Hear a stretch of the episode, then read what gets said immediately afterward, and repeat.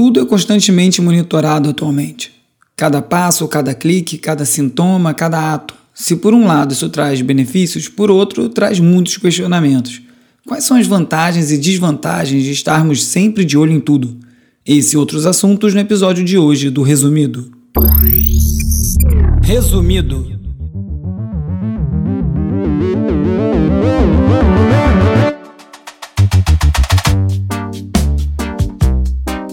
Olá, eu sou o Bruno Natal. Hoje é dia 9 de junho e no resumido, os caminhos e descaminhos do jornalismo, o vai e vem das recomendações sobre o coronavírus, entregadores antifascistas, o impacto da tecnologia nos protestos, ativismo digital, Spike Lee, Run the Jewels e muito mais. Vamos nessa, resumido.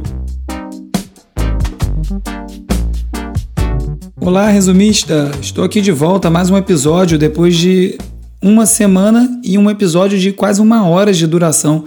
Eu fiquei impressionado porque foi um grande teste. Eu fiquei na dúvida se as pessoas iam ouvir um episódio tão longo e os números foram idênticos. Na verdade, vocês estão se transformando em ouvintes muito fiéis.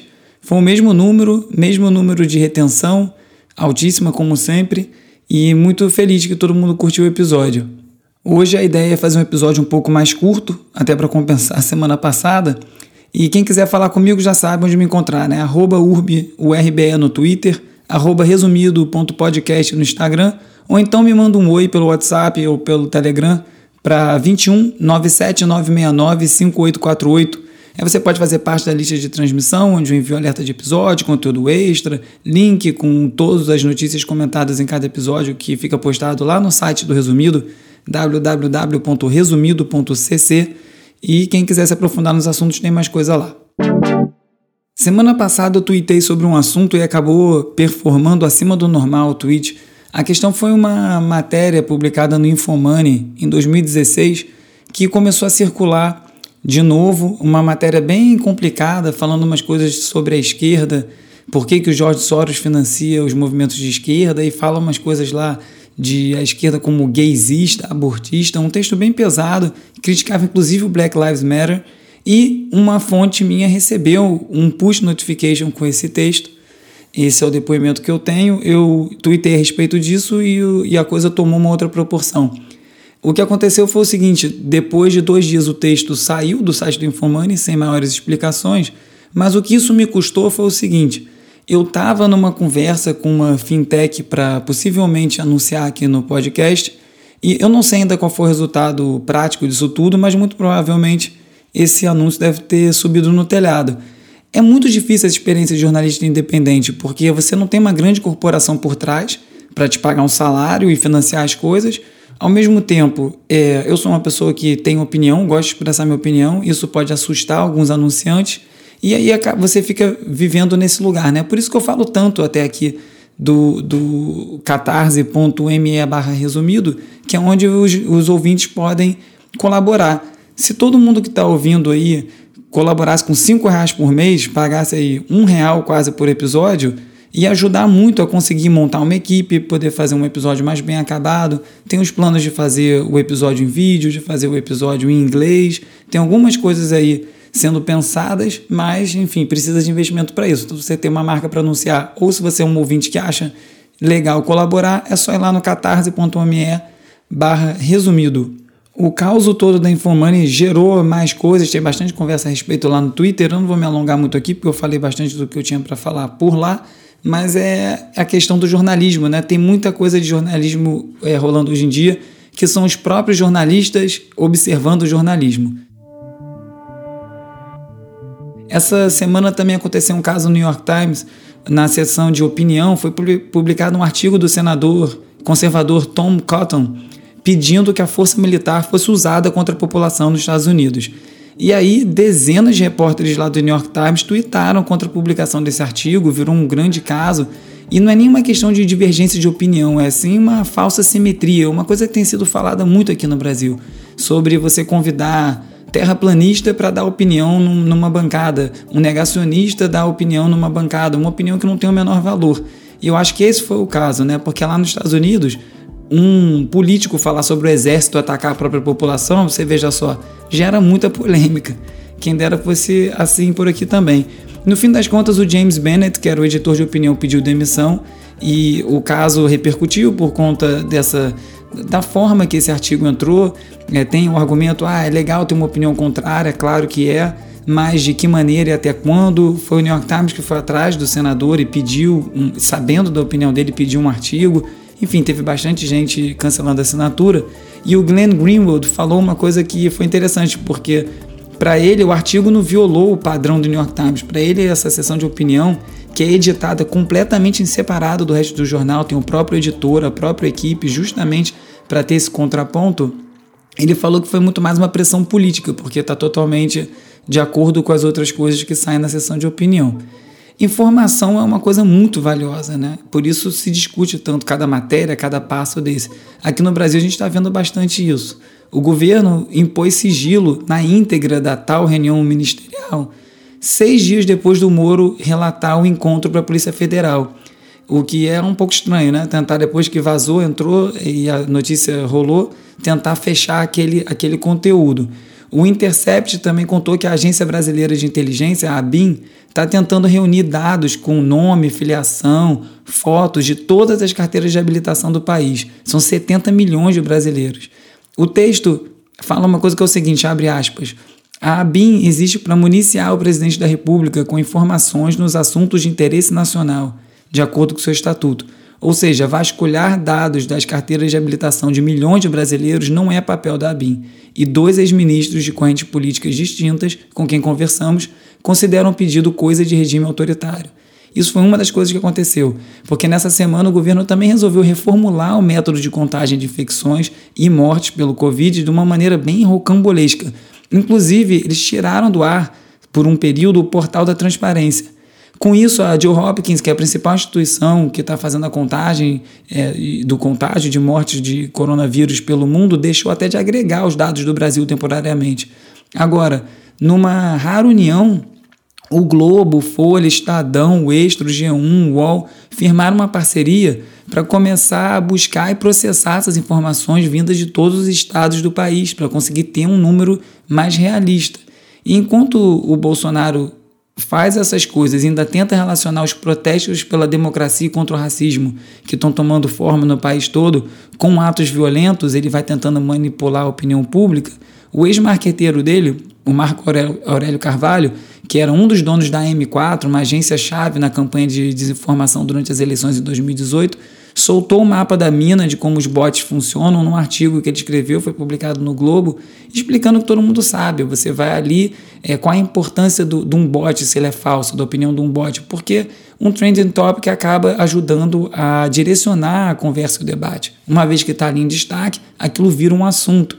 O que traz de volta um outro papo que o Felipe Neto falou de novo numa entrevista para a Folha, ele falou também na, na Roda Viva, e é um assunto que eu venho falando há muito tempo que é a questão do paywall e como isso contribui para a desinformação. Né? Hoje em dia você entra no site de um jornal e você não consegue ver a notícia sem você ser assinante. E faz sentido, o jornalismo precisa ser financiado. Eu aqui falei agora há pouco sobre a importância, inclusive, de financiar o resumido de alguma forma, com anúncio ou com, ou com os ouvintes. Mas nem todo mundo que está vendo a notícia é um potencial assinante tem que existir uma maneira mais equilibrada de impactar as pessoas que são potenciais assinantes sem esconder a notícia, porque no momento que o jornalismo é tão questionado e tão atacado por presidentes no Brasil, nos Estados Unidos e tantos outros lugares, você não conseguir chegar na notícia só vai afastar ainda mais os leitores. Isso é muito importante também porque alguns estudos começaram a mostrar que os usuários mais velhos, que têm maior tendência de, distribuir notícia falsa, não é por outros motivos que se acreditava, tiveram algumas pesquisas, porque eles estão em muita solidão e acabam compartilhando coisa para ter conversa ou até é, diminuição cognitiva com a idade, e, como gostam de falar algumas vezes. É justamente, é, um estudo está dizendo agora, que é pela falta de referência. Como o círculo de convivência de um idoso fica muito reduzido, ele tem menos fontes de informação, então ele tende mais a acreditar numa coisa que ele viu e distribuir para as outras pessoas. Então, assim, a informação é uma coisa muito importante, tem que ser muito bem cuidada. Eu falo aqui várias vezes, eu falo, eu leio, pesquiso, compartilho com você aqui o que eu estou é, o que eu tô falando e descobrindo, mas aprendo muito, aprendo muito lendo o Twitter, aprendo muito com mensagem de ouvinte, com essas trocas. A informação é uma coisa muito preciosa, tem que ser muito bem cuidada. Enquanto a experiência de drive-in mal começou, já começou a ser criticada também. Teve um artigo da Atlantic que relatou como a tentativa de viver algo normal, ir num drive-in, ir no cinema, acabou se tornando justamente um lembrete constante durante o programa todo de como tudo mudou. E isso já começa a mexer um pouco com essa ideia de novo normal que falam tanto, como é que vai ser isso e se faz sentido ficar buscando essa normalidade o tempo todo em vez de encarar a realidade do que está acontecendo. Não é para ir no drive-in, não é momento para isso com a infecção da maneira que está. Enfim, uma discussão enorme passa aí pela forçação de barra do futebol e todo o resto que vem falando sobre essas coisas, sobre voltar às atividades. O New York Times, falando em voltar à atividade, reuniu 511 epidemiologistas para tentar encontrar uma média de opinião sobre quando a gente vai poder voltar a fazer 20 coisas básicas, assim, desde voar de avião até abraçar, ir a show, receber compras sem ter que ficar lavando tudo. 64% desses epidemiologistas disseram que esportes e shows só daqui a mais de um ano. Mais de um ano, não é daqui a um ano não. 42% também disseram que eles acreditam que também é mais de um ano para beijos e abraços e mais de um ano para fazer reuniões com outras pessoas de trabalho. As atividades que devem normalizar mais rápido, de acordo com esses, esses epidemiologistas, é no próximo mês ainda, nos Estados Unidos, que tem outro ponto de epidemia diferente do nosso, deve ser ir ao médico, fazer viagem curta de carro, cortar o cabelo, ou seja, vai ser uma uma transição lenta, vai demorar bastante. Quando eles falam imediatamente também é entre 3 e 6 meses. Então, até ter uma vacina e estar tá todo mundo imunizado, demora. A OMS também largou um comunicado que deu bastante confusão essa semana, falando que os pacientes, os infectados assintomáticos, ou seja, aqueles que não estão apresentando nenhum sintoma, não são os grandes responsáveis pela transmissão. É, esse, esse, esse comentário sou totalmente truncado, porque não era nem isso que eles queriam dizer. Eu li depois que eles estavam respondendo um repórter e isso foi pensado de uma maneira errada. Porque o que ele quis dizer foi o seguinte: tem dois estágios aí, né? Tem os pacientes assintomáticos que ficam assim até o final e não tem nenhum sintoma em nenhum momento, e tem os pacientes pré-sintomáticos, que é um termo novo. Eu já falei aqui uma vez, a minha mãe é doutora e mestre, mestre e doutora em epidemiologia, pneumologista. Ela falou que nunca ouviu falar de pré-sintomático, achou bem estranho esse termo, e eu vi outras pessoas comentando sobre isso. Mas o que, o que eu entendi que é ser dito, e o Atila, que é o, o, um, um, cara que está aí performando a beça no YouTube, no Twitter, comentando sobre a epidemia, falou um pouco sobre isso. O pré-sintomático é o cara que já está infectado, mas não começou a apresentar ainda os sintomas, logicamente, mas já está espalhando o vírus por aí, porque a carga viral dele já é tão alta assim, de forma que isso aconteça. Então não muda muito. Começou uma discussão sobre, ah, então tá todo mundo em casa à toa, e não é isso, não é isso que está acontecendo. Muito pelo contrário. Vários dados e pesquisas mostram a quantidade de vida absurda que já foi salva, calcula-se que tenha sido salva por conta desse, desse isolamento. E aí, para você tentar entender nesse papo sintomático, sintomático, quem está mais propenso e tal, o site 23andMe, que é o site mais perigoso da internet, na minha opinião, eu jamais vou usar uma coisa desse site, que é o seguinte: você manda uma gota de sangue e ele faz, ele decupa o seu DNA inteiro para descobrir sua genética, propensão a outras doenças. Só que é uma empresa privada, né? Você tá, assim, se eu já me preocupo com os dados que eu entrego para as redes sociais, imagina entregar o meu DNA para uma empresa privada que eu não sei para quem vai vender, pode vender para seguradoras no futuro, você nem conseguir fazer um seguro de saúde num valor possível porque já está no seu sangue. Eu sei lá também se vai ser já isso obrigatório algum dia. Enfim, enquanto não for, não vou entregar. E o 23andMe, que tem uma base enorme de, de, de dados sobre usuários a partir do DNA, inclusive já foi usado para resolver crimes, já falei disso aqui lá no começo do resumido, eu falei muito deles. E eles começaram a analisar qual era o papel da genética e do tipo sanguíneo na gravidade dos casos, que era uma conversa que já vinha vindo há muito tempo. E numa base de 750 mil participantes, eles deduziram que quem tem o, sangue tipo O tem entre 9 e 18% menos chances de demonstrar sintomas. Só que quando você olha lá, pesquisa os números, é tudo muito parelho, acaba virando um pouco uma média, mas tem essa diferençazinha aí. E a Palantir, que é a empresa de análise de dados do Peter Thiel, que é o fundador do PayPal, que é um cara bem polêmico, ele é um ultraconservador, ele, ele ele financia vários projetos conservadores, ele conseguiu tirar um site do ar, um site que não era lá grande coisa, que era o Gawker dos Estados Unidos, que tinha bastante fofoca. Foi um site que fez uma notícia sobre ele e ele acabou é, gerando um processo em cima dele, conseguiu quebrar a empresa e tirar, ele usou o poder dele para isso. ele conseguiu com a Palantir, que é essa empresa de análise de dados, acesso aos dados médicos dos pacientes do Reino Unido. E aí é isso, tá lá uma empresa de análise de dados, supostamente prestando serviço, mas os dados médicos dessas pessoas, inclusive com coisas além de Covid, dados bem sensíveis, estão na mão de uma empresa. Vai saber onde esses dados vão parar, né? Sempre esse mesmo problema, os dados indo, pouco controle, quando é que isso vai mudar? Dados do governo de São Paulo estão mostrando que as mortes de motoboy praticamente dobraram em março comparado aos dois últimos marços de 2019 e 2018. 39 mortes contra 21. A associação de motoboys diz que isso tem a ver com um número muito maior de entregadores na rua e com um volume muito maior de entrega durante a pandemia. É, eles ganham muito pouco, né? não tem acesso à EPI, está tendo essa reclamação há muito tempo, né? pouco, é, pouca proteção para esses, esses motoboys. E aí o Paulo Lima, que ficou conhecido, que é conhecido como Galo, e ficou conhecido quando ele fez um vídeo denunciando as condições de trabalho em abril, ele acabou, e eu falei dele aqui, eu até botei um trecho no episódio, ele acabou bloqueado pelo Rap, pelo iFood e pelo Uber Eats, por conta do posicionamento e da proporção que isso tomou.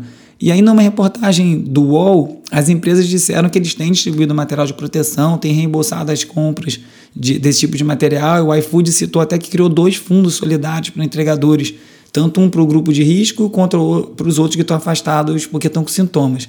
Só que agora o Paulo montou uma outra associação chamada Entregadores Antifascistas e organizou uma manifestação no dia 7. a gente precisa de vocês, companheiros! Ninguém aqui é empreendedor de porra nenhuma!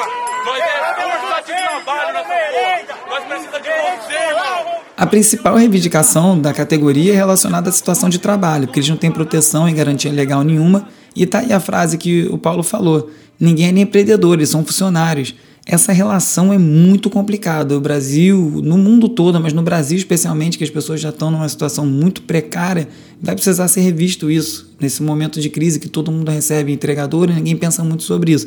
A pesquisa, aliás, a do resumido, está pronta. Eu não consegui, é, a gente não conseguiu fechar a diagramação dela. O designer teve um problema, não conseguiu terminar e essa semana talvez saia ainda. Quem tiver no WhatsApp, no Telegram vai receber primeiro. Vou twittar também com certeza. Ficou bem legal. Um dos dados que chamou muita atenção lá, eu já comentei aqui também, é sobre o fato que cerca de 40% das pessoas, eu estou falando de cabeça aqui agora, posso estar falando errado, mas é um número bem alto, não dão gorjeta para os motoboys. É algo a se pensar. As manifestações pelo mundo continuam a pleno vapor. É, Hong Kong, que foi um assunto constante aqui ano passado, também voltou a carga lá completa, tá muita coisa acontecendo. Ainda não pesquisei muito nesse assunto. Semana que vem eu prometo voltar nele com mais força. Mas é, nos Estados Unidos, a, a prefeita de Washington é, renomeou uma praça, uma, uma rua chamada de. Ele, ela botou o nome de Black Lives Matter Plaza. Essa rua sai lá nos fundos da Casa Branca e ela pintou, mandou pintar enorme no chão, escrito em amarelo Black Lives Matter, virou um grande símbolo dessa luta toda. E as pessoas continuam enchendo a rua, né? E os riscos continuam. Uma coisa que está sendo bem falada, foi falada aqui no Brasil semana passada, é sobre os riscos que você tem de, inclusive, contrair o coronavírus por conta de estar numa aglomeração durante uma manifestação. Por outro lado, não dá para ficar em casa dependendo de, do, do que está acontecendo. Eu até falei disso no Twitter, eu puxei uma campanha, aliás, eu fui lá no domingo fazer isso, que é e dando uma ideia das pessoas se manifestarem de casa, da sua própria calçada. Em vez de ficar na janela, desce para sua calçada, desce para uma praça em frente à sua casa, mas vamos para a rua. Se todo mundo for para a rua pedir democracia e combater o racismo, vai ter mais força do que a gente ficar em casa. É uma ideia, mas o que faz força mesmo é volume de gente na rua em massa, como a gente vê por aí. O rapper YG, YG, organizou um protesto junto com o capítulo de Los Angeles da Black Lives Matter e acabou reunindo 50 mil pessoas. Ficou uma imagem linda, assim, cheio, foi super pacífico, não deu nenhum problema. E ele aproveitou para filmar o clipe da música FTP, quer dizer, Fuck the Police, foda-se a polícia, durante a manifestação. E ele começou a ser muito criticado porque usou uma manifestação para fazer isso. Já tiveram algumas matérias sobre influenciadoras usando ali os protestos de, de, de cenário para tirar fotos, enfim, teve essa discussão. Mas eu achei um pouco diferente no caso dele, né? Pelo tema da música, pelo posicionamento que ele tem, por ele ser negro, ter lugar de voz para falar aquilo, lugar de fala para estar tá ali falando. E será que isso é muito diferente de gravar o clipe de um monte de música que está sendo gravada com esse tema? Ou então de um monte de artista teen que está dando as caras nos protestos, a Ariana Grande, o Tinashe, a House, a Camila Cabelo, o Kelani. É ótimo essa galera tá lá, traz visibilidade, mas se você quiser, também pode falar, opa, não podia estar tá aqui, você está aparecendo, porque você está aqui para usar, enfim. Começa a virar sommelier de protesto. Eu sei lá se eu achei eu pessoalmente muito legal ele gravar um clipe lá, mas o Rage Against the Machine gravou um com, com o Michael Moore, zilênios atrás, na frente do, do é, foi uma manifestação, eles criaram uma manifestação, o que não é diferente do que o YG disse que fez, aliás, mas é em frente à Bolsa de Valores em Nova York. Enfim, é uma maneira de se comunicar, também é uma maneira de protestar. O audiovisual tá aí para isso aí também, né? Falando em artistas se engajando, o Michael Jordan que ficou marcado na carreira pela falta de ativismo político, foi muito cobrado. Teve uma eleição é, na Carolina do Norte que ele não se posicionou, que é, que é o estado dele. E fala disso nessa série Last Dance, que está no Netflix, que é muito boa. Não deixe de ver se você não viu, mesmo que você não goste de basquete. É, é um erro que o LeBron, por exemplo, no comércio está sempre se posicionando politicamente, principalmente nas questões sobre racismo. Enfim, o Michael Jordan doou 100 milhões para a causa, para ajudar instituições e tal. O cara tem 10 bilhões de dólares, 100 milhões é bastante dinheiro e antes tarde do que nunca. Então é isso que eu acho dessa questão do ID. Vai propagar a mensagem, vai ajudar aí. Ele é um cara que está ativo na cena ou está se aproveitando só daquilo. Não, ele está aí sempre participando dessas coisas. Enfim, acho que é, talvez seja justo ele participar da forma que ele está participando. O grande alvo das manifestações nos Estados Unidos é a própria polícia, né? É uma, é um, os protestos têm estão diretamente relacionados com violência policial contra os negros.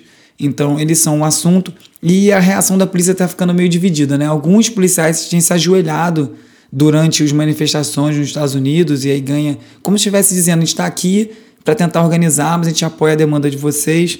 Mas, por outro lado, o Gizmodo, que é um site de tecnologia, contou a história de, da polícia em Austin, no Texas, que é uma cidade bem progressista até o departamento de polícia simulou que recebeu vários cartões e flores de apoio e postou fotos disso nas redes sociais. É, o Desmodo diz que eles, que eles simularam porque eles começaram a analisar, acharam estranho aquilo nesse momento e tal, e por que postar isso? Assim, ninguém está contra a polícia como um todo, está contra um comportamento da polícia, enfim. E aí eles começaram a olhar ali dentro, viram que as letras dos cartões são todas iguais, as coisas estavam todas muito parecidas, parecia enviada pela mesma pessoa, e virou ali uma, um, um debate sobre isso. Um dos principais pedidos dessas manifestações fala sobre o desfinanciamento da polícia. E esse, esse termo ele soa muito estranho, né? Você vai tirar o dinheiro da polícia, vai ficar sem polícia, e não é bem isso. Eu estava lendo que, na verdade, esse, esse pedido tem a ver com redistribuição de tarefas e responsabilidade da polícia, com, é, é, por exemplo, é, é, é, cuidar de morador de rua, apartar briga de família, e com isso precisaria de menos verba para a polícia, porque teria menos trabalho para fazer, e poderia botar essa verba em outros lugares que seriam até mais, é, mais bem orientados para executar esse tipo de, de função. Essa é uma discussão bem grande que está tendo lá. Aqui a gente tem discussão sobre polícia civil e polícia militar e desmilitarização, é uma outra história, né? E nessas manifestações todas, o uso da tecnologia, como sempre, como já vinha sendo em Hong Kong e tem sido falado, virou um assunto. Né? O uso de inteligência artificial e reconhecimento facial tem dado muito problema quando se trata de negros especificamente. Isso tem a ver com várias questões. Né? Os desenvolvedores quase todos são brancos, eles testam o sistema muito mais em brancos do que em negros.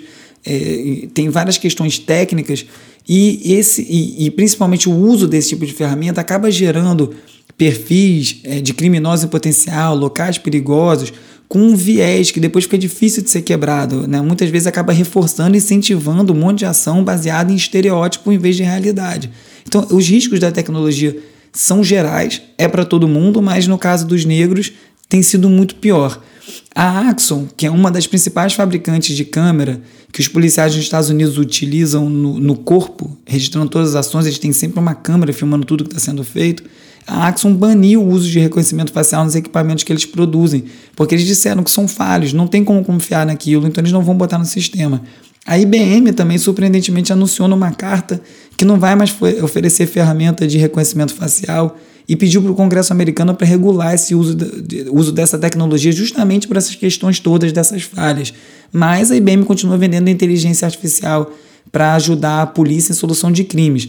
Inteligência artificial que pode, inclusive, levar para esse lugar que eu falei aqui agora há pouco, dos estereótipos, de criar essas coisas. Então, não é tão simples, não é só o reconhecimento facial. E no meio disso tudo, começaram a criar é, alguns sites agora sobre como você pode se proteger num protesto, do ponto de vista tecnológico. Aí eu vi numa revista chamada The Markup como é que você pode preparar o seu telefone para ir para um protesto. Aí fala desde que você pode fazer backup e deletar arquivos para você, na hora ali, se tiver que tomar alguma atitude com o seu telefone, ou se ele for apreendido, você não ficar tão é, receoso de entregar, ou o que seja, ou tão preocupado. Você desabilitar localização, geolocalização, botar ele em modo avião e você também mudar as formas de desbloquear a tela. Por exemplo, por exemplo reconhecimento facial, ou então o de face, né, ou então o seu dedo ali, a digital, porque nos Estados Unidos tem vários casos, por exemplo, sobre eh, questionando se é ilegal ou se não é esse tipo de uso pela polícia. Né? Ele sabe que não pode te obrigar a gerar uma prova contra você e você não pode ser obrigado a botar a senha. Mas a polícia pode botar o seu telefone num aparelho que tenta quebrar a senha. E se a senha não for alfanumérica, com números e letras, pode ficar muito mais, mais fácil para quebrar. Enfim, várias questões como essa e também um monte de dica de ferramenta para borrar rosto nas fotos que são tiradas, também para apagar a metadata das imagens, né? Quando você tira uma foto com o celular, fica marcado qual é o aparelho, qual é a data, qual é o local, tudo isso vem na foto. Então, alguns, alguns aplicativos para apagar as informações das fotos. E também tem muitos manifestantes que estão utilizando outras ferramentas pouco usuais para se comunicar. Por exemplo, tem um, um, uma plataforma chamada Citizen, que é de segurança de bairros, que as pessoas estão usando para conseguir se comunicar, porque lá tem informação da polícia. Então você consegue saber para onde a polícia está indo e os manifestantes conseguem fugir. Ou então o Google Docs, que eu falei outro dia que é muito utilizado hoje em dia para troca de, de informação porque é, você consegue se comunicar por ali e evita ser monitorado, porque não é uma rede social, é um arquivo perdido ali, não está dentro de uma rede, dentro de um feed, então fica mais difícil acompanhar. E as pessoas estão procurando esse tipo de solução para tentar conseguir manifestar sem que a tecnologia acabe te denunciando. No meio dessa pandemia, muita gente tentando fazer coisa para melhorar a vida dos outros, a influenciadora Tayla Ayala teve uma infeliz ideia de lançar uma marca chamada Vírus 2020. Não é brincadeira, não, é uma marca de roupa com esse nome. Pegou super mal, foi bombardeada nas redes sociais na mesma hora. Aí ela disse que ouviu, mudou o nome da marca, e aí, enfim, segue lá o trabalho dela. Tomara que ela tenha sorte que o trabalho dela gere mais emprego, mas quem que tem uma ideia de botar o nome de Vírus 2020 numa marca agora, nesse momento? Partindo para uma ideia muito melhor, Alguns fotógrafos do Rio criaram um projeto chamado Imagem Solidária. E os fotógrafos doaram fotos para o projeto. E você pode ir lá comprar uma foto de 30 por 45 centímetros num papel super bom.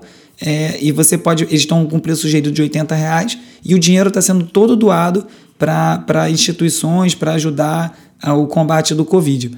É, parte desse, desse dinheiro é usado para imprimir, isso não está incluído, não está sendo doado essa parte, e também se você não for retirar a foto, você tem que pagar o, o, a entrega. Mas achei uma iniciativa legal que as pessoas podem botar a sua própria arte para ajudar. Uma, uma campanha mais legal ainda que essa, eu vi a Laurinha Lero, grande Laurinha Lero, saudade do podcast, ela abandonou tudo, né? Estão é, organizando uma, um projeto chamado Padrinhos e, Padri, Padrinhos e Madrinhas, em que você pode pagar a taxa de inscrição do Enem de 85 reais para algum estudante negro ou indígena que não conseguiu a gratuidade. Você pode ajudar a custear essa, essa inscrição. Muito legal esse projeto, você é uma maneira de ajudar diretamente, né? E um mais legal ainda, chama 4G para estudar. Mais legal ainda não, é tão legal quanto. Você pode pagar e ajudar estudantes a terem acesso à internet, ao 4G para poder estudar. Então você pode pagar com 20 reais, você garante dois chips para um jovem de periferia poder ter acesso à internet. Você paga mil reais, você garante o acesso à internet de uma turma de pré-vestibulares comunitários inteiras. Eles já coletaram 103 mil reais, é 29% da meta, que é 350 mil. Agora eu vou te falar, uma hora atrás, quando eu estava escrevendo o roteiro, eu estava em 95 mil. 8 mil reais nesse tempo. Ou seja, eu falei lá no início do programa sobre ajudar a financiar o resumido, que é muito importante, mas olha quanta coisa legal que tem para a gente ajudar a financiar de uma maneira simples. Quem que não tem 20 reais para ajudar um estudante a entrar na internet e poder ter acesso ao estudo e mais chance ao Enem? É praticamente uma tarefa fazer isso. E aí, é, também nesse ativismo online todo aí, quem acabou tomando na cabeça foi a Smart Fit, o, o, o dono da Smart Fit está envolvido nas questões de fake news, é, umas coisas bem cabeludas, e muita gente quer cancelar a Smart Fit. Eles não estão cobrando durante a pandemia, mas não estão deixando, estão dificultando o cancelamento. Já tem mais de 800 denúncias no PROCON notificando a Smart Fit por conta disso. Eu quero cancelar e não deixa. E assim, você pode querer pagar a multa para cancelar, enfim, você tem o direito de cancelar. E aí um site chamado Alma, Almaquiosos, uma coisa assim, fez um tutorial de como você cancelar a sua Smart Fit. Você pode fazer pelo Procon, você pode registrar uma coisa que já fica legalmente dito que você tentou, não está sendo atendido, você tem o direito de fazer isso. Ou seja, tem uma discussão muito grande sobre isso aí, sobre você começar a boicotar essas empresas, porque no fim das contas o dono que é milionário vai continuar milionário e você vai quebrar o negócio e as pessoas que precisam daquele emprego, né, as pessoas que estão na ponta vão acabar sofrendo as consequências. É um debate válido, mas é muito difícil continuar dando dinheiro para quem faz mal, né? É, como resolver isso? Eu não ouvi uma boa solução ainda não. Eu ouvi esses dois lados e eu tendo a achar que o boicote acaba sendo uma coisa, uma reação quase natural, mas é uma coisa a se pensar assim. Quem é que vai sofrer com esse boicote no fim das contas? Hora de relaxar com as dicas de ver, ler e ouvir.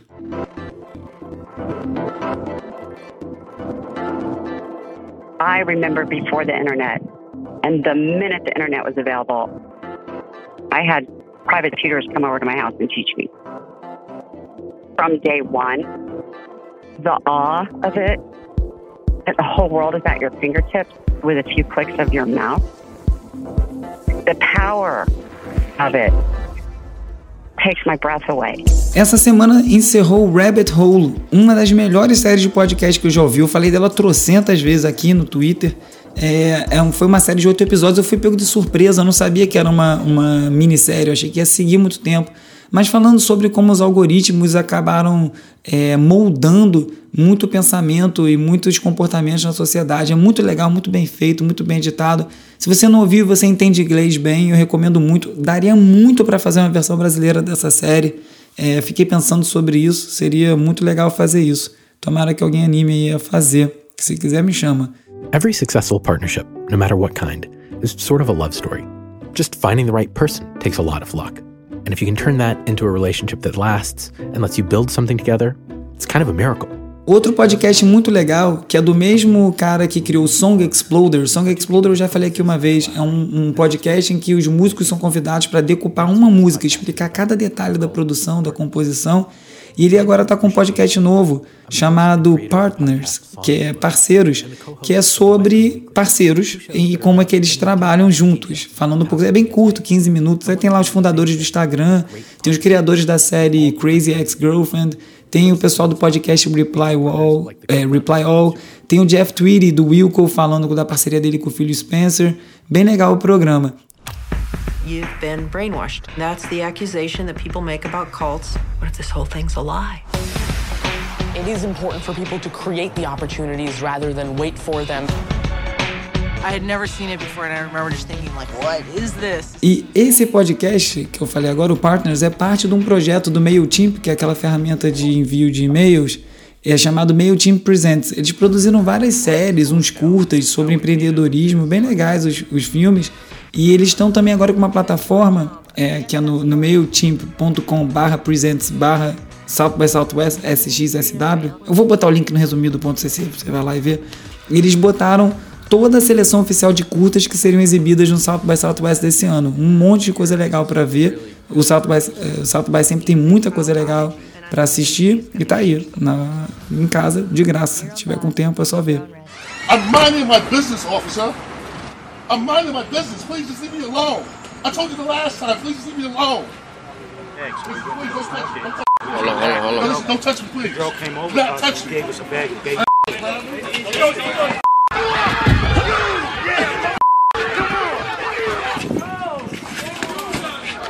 Falando em curta, o Spike Lee produziu um curta baseado no clássico Faça a Coisa Certa, ele mesclou com as imagens reais de violência policial desses casos recentes. Né? No filme tem uma cena de brutalidade policial, um dos principais, né, um dos principais personagens é atacado e ele foi intercalando esse ataque com as imagens reais. Ficou bem forte porque tem as imagens da, da morte de George Floyd, tem a imagem de outras pessoas sofrendo violência. Não é uma coisa light de assistir.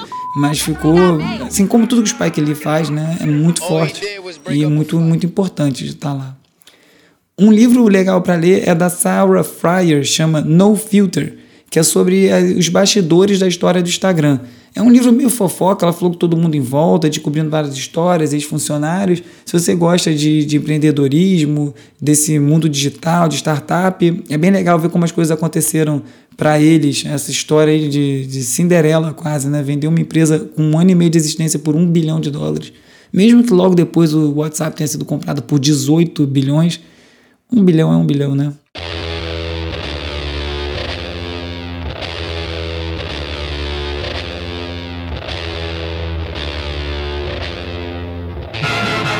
E no meio dessa coisa toda, o Run the Jewels, a dupla de hip hop, feita, é, composta pelo Killer Mike e o LP, lançou um disco novo. É, o Killer Mike, inclusive, tem falado muito durante os protestos, ele fala muito bem, ele é super ativo e a banda é muito combativa é comparada ao Public Enemy várias vezes, cheio de letras sobre violência policial sempre foi. Eles adiantaram o lançamento do disco em três dias, não foi um adiantamento tão grande, mas é impressionante como as letras estão muito alinhadas com o que está acontecendo agora. Inclusive tem um monte de reportagem pegando trechos e mostrando como, caramba, vocês produziram um disco no, no dia anterior para botar na rua. Tem participação do Zac De La Rocha, do, do, do Rage Against the Machine, é, tem do Pharrell Williams, uma galera boa. É bom, vou botar lá na playlist resumido tracks. É a playlist que eu faço toda semana, com sete músicas que eu esteja ouvindo muito. Você pode ir lá no resumido.cc e ouvir.